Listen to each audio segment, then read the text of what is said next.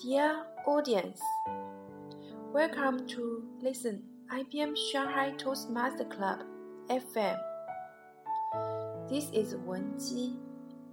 Today, I would like to introduce one project 3, which was delivered by Yuki, who joined IBM Shanghai Toastmaster Club last year. This speech is talking about the special moment in the life of her friend. Hope you can enjoy it. Three moments in the life of Alex. Few days ago, I came across an article which was titled, Do you know what you want to be in five years?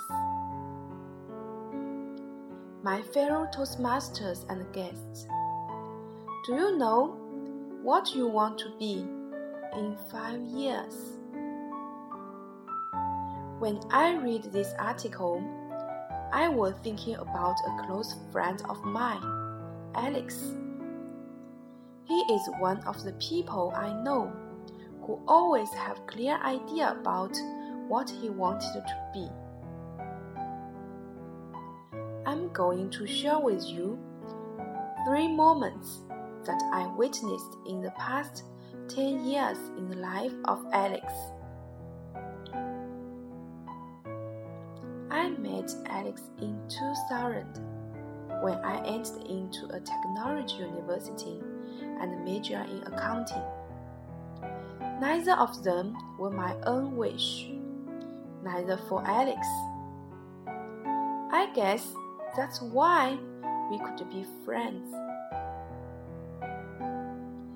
The first day in accounting class, we were in the same discussion group. He asked, Yuki, do you know what you want to be when you graduated? Then he looked outside and seemed to only talking to himself.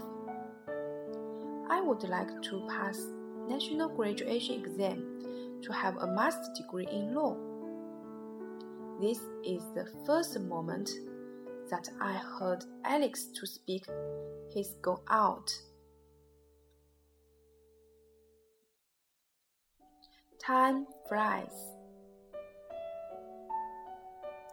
Beginning of 2004, we took the exam.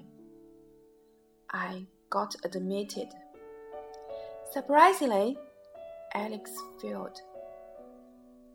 I felt sorry for him, but still would like to encourage him. Alex, you know, there are many ways to be successful. You might become general manager already when I graduated. He smiled and said nothing. He got a job as an accountant. Life continued till 2007.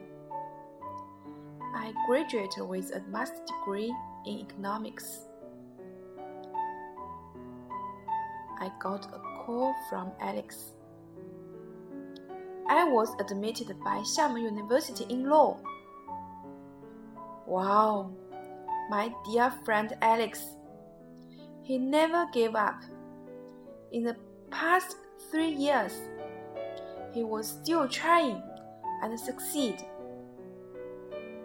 This was the second moment that I know setting a goal cannot guarantee the success, only if you kept on working. When I was in Europe, Alex was enjoying his school life. He said one day, Yuki, you know what? I studied accounting and now have a law degree.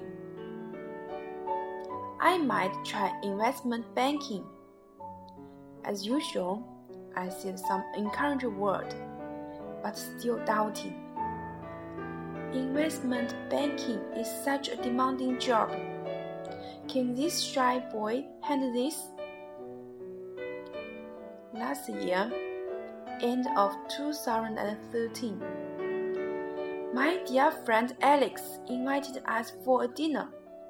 To celebrate that, he got an offer from a top investment banking company and managing portfolio in the United of Billions. This moment, this third moment, I saw the power of willingness to try, to change, and to succeed. Nowadays, a lot of us talking about dreams. What I learned from my friend Alex, a dream is not an empty word.